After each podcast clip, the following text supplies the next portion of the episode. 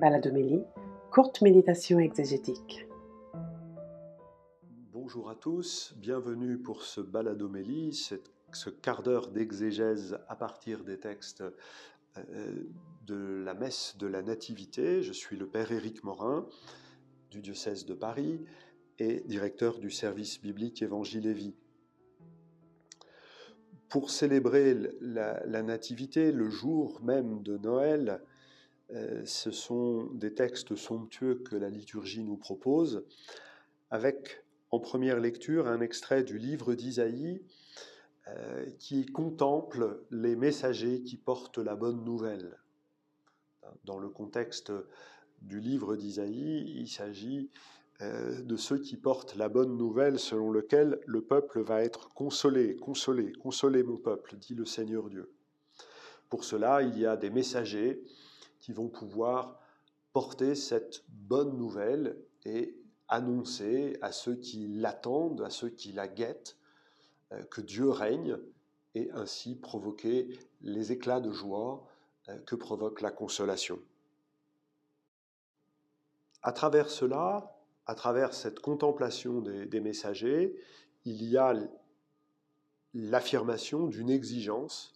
On ne peut pas ne pas porter le message. alors, l'actualisation que euh, la liturgie nous invite à faire, c'est le message de la naissance de Jésus, bien évidemment. Euh, et la Bible grecque, quand elle euh, traduit ce poème de l'hébreu, au moment de dire celui qui annonce la paix, qui porte la bonne nouvelle, qui annonce le salut, pour le mot bonne nouvelle, elle utilise exactement le terme évangile. Il s'agit d'évangéliser ça peut nous permettre de nous arrêter un instant sur euh, le sens de ce mot. Dans euh, le monde gréco-romain du 1er siècle, l'évangile, c'est un message qui est utilisé pour annoncer deux choses. La naissance du roi, et donc c'est une bonne nouvelle parce que ça veut dire que la dynastie est maintenue, stable, et que donc les troubles dynastiques euh, s'écartent et donc c'est la paix pour le peuple. Et le deuxième événement, qui peut être caractérisé comme évangile, c'est une victoire sur les frontières du royaume, et donc la paix maintenue, cette fois-ci non plus dans le temps, mais dans l'espace. Le mot évangile est exactement celui qui convient à l'avènement du Seigneur Jésus. Il est éternellement engendré comme fils du Père. Voilà ce qui nous est révélé par sa résurrection. Et par sa résurrection, il a remporté une victoire à la frontière de la vie, sur la mort, qui nous assure la vie éternelle et la paix définitivement.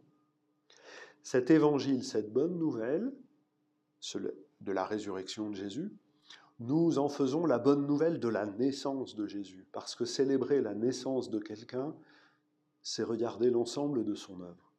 Se pencher sur Jésus, fils de Dieu fait homme, c'est accepter que dès ce moment-là, il est lui-même accepté euh, de mourir pour nous et de ressusciter. On ne se penche sur la crèche qu'à la lumière de l'Évangile, et c'est ainsi que nous en annonçons la bonne nouvelle. Voilà pour cette première lecture.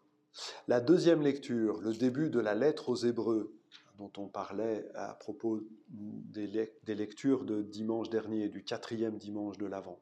Là, on a vraiment l'ouverture de ce texte, qui est euh, l'extrait euh, d'une hymne qui devait être chantée. Hein. et elle nous invite à porter un regard émerveillé sur le Fils, avec des expressions qui sont toutes euh, aussi belles et fortes les unes que les autres. On nous dit que ce Fils est le rayonnement de la gloire, expression parfaite de son être.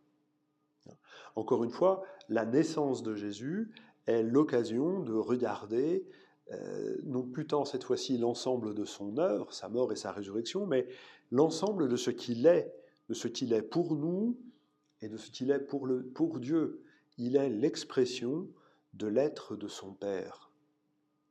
Le, texte grec dit littéralement qu'il est euh, le caractère de l'effigie de la substance, un mot un peu, un peu technique, euh, l'effigie désigne ici non pas tant la marque, mais l'objet qui sert à marquer pour euh, attester d'une propriété. Ce n'est pas, pas le résultat obtenu, c'est l'objet qui sert à obtenir un résultat, c'est-à-dire à imprimer une image sur de la cire ou sur autre chose pour dire euh, à qui ça appartient. Autrement dit, l'incarnation du Fils, la venue du Fils, vient exprimer cette appartenance de toute chose créée au Père. Il est le, l'être par lequel le Père vient poinçonner le monde pour qu'il porte en lui euh, la marque de son appartenance. Jésus est donc le poinçon qui vient marquer le montre de l'être de la sainteté de Dieu.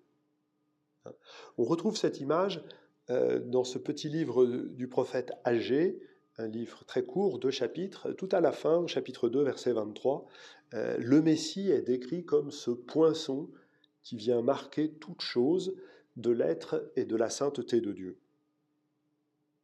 Alors par quel moyen le Fils va-t-il pouvoir agir de la sorte?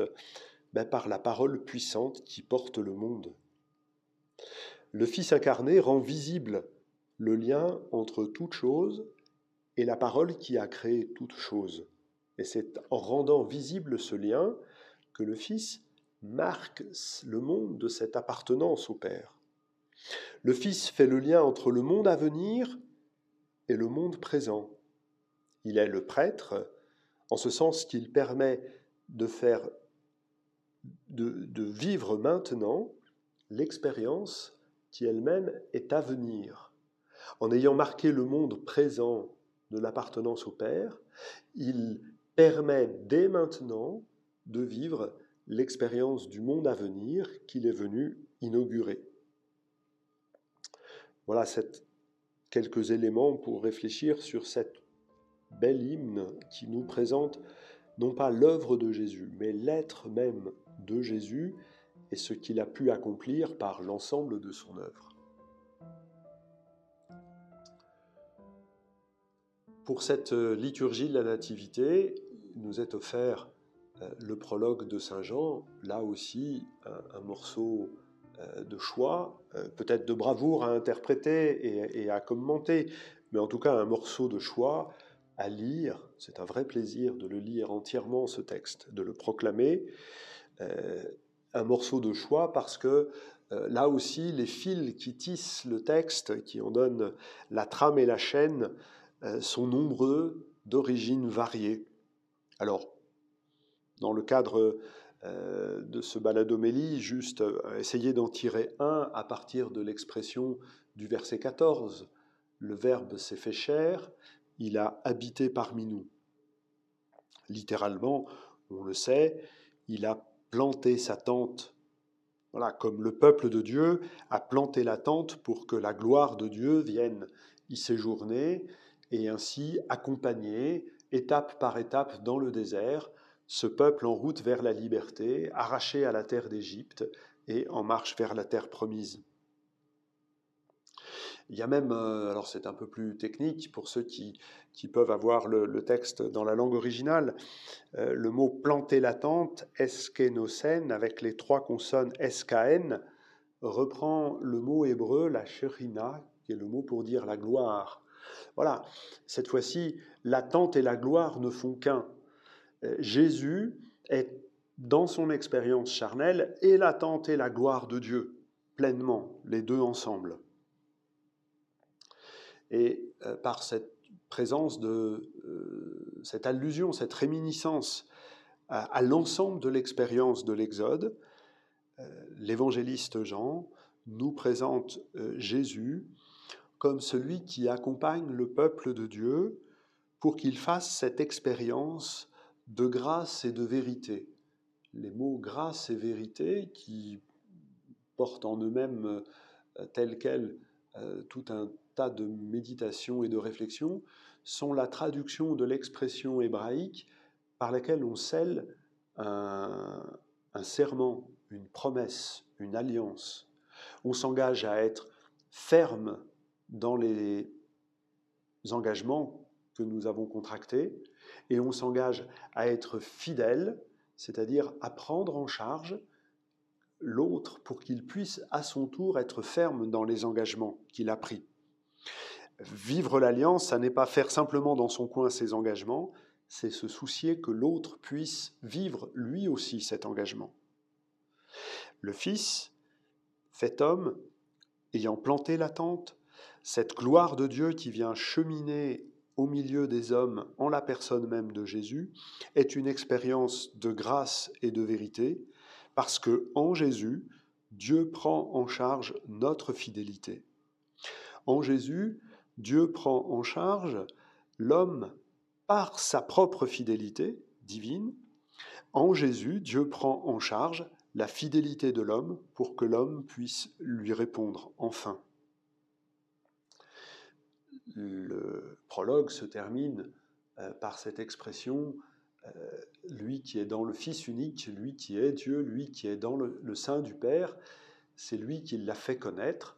On peut aussi comprendre, c'est lui qui conduit vers le Père, c'est lui qui conduit le récit, hein, c'est le verbe de l'exégèse qui est utilisé à cet endroit-là, l'histoire de Jésus, euh, le récit de la vie de Jésus, c'est le chemin par lequel nous avons accès au Père et que nous pouvons le connaître. Euh, c'est encore une expression euh, qui reprend le thème de l'Exode. Jésus, dans ce poème tout entier, dans cet hymne tout entière, est appelé le Fils, mais aussi le Verbe. C'est le Verbe qui s'est fait chair. Le Verbe, c'est-à-dire qu'il est à la fois le premier et le dernier mot sur toute chose le Verbe qui est au commencement, par lequel le Père a pu proférer le nom de chaque chose qui existe pour les faire appeler de ce qui n'est pas à ce monde présent. Mais il est aussi le dernier mot, celui par lequel nous sommes appelés de ce monde présent mortel pour pouvoir entrer dans la vie éternelle. Il est le Verbe parce qu'il est le premier mot qui nous ouvre l'existence, il est le dernier mot qui vient permettre à chacun d'entrer dans le silence de Dieu et avec le Fils dans la louange éternelle.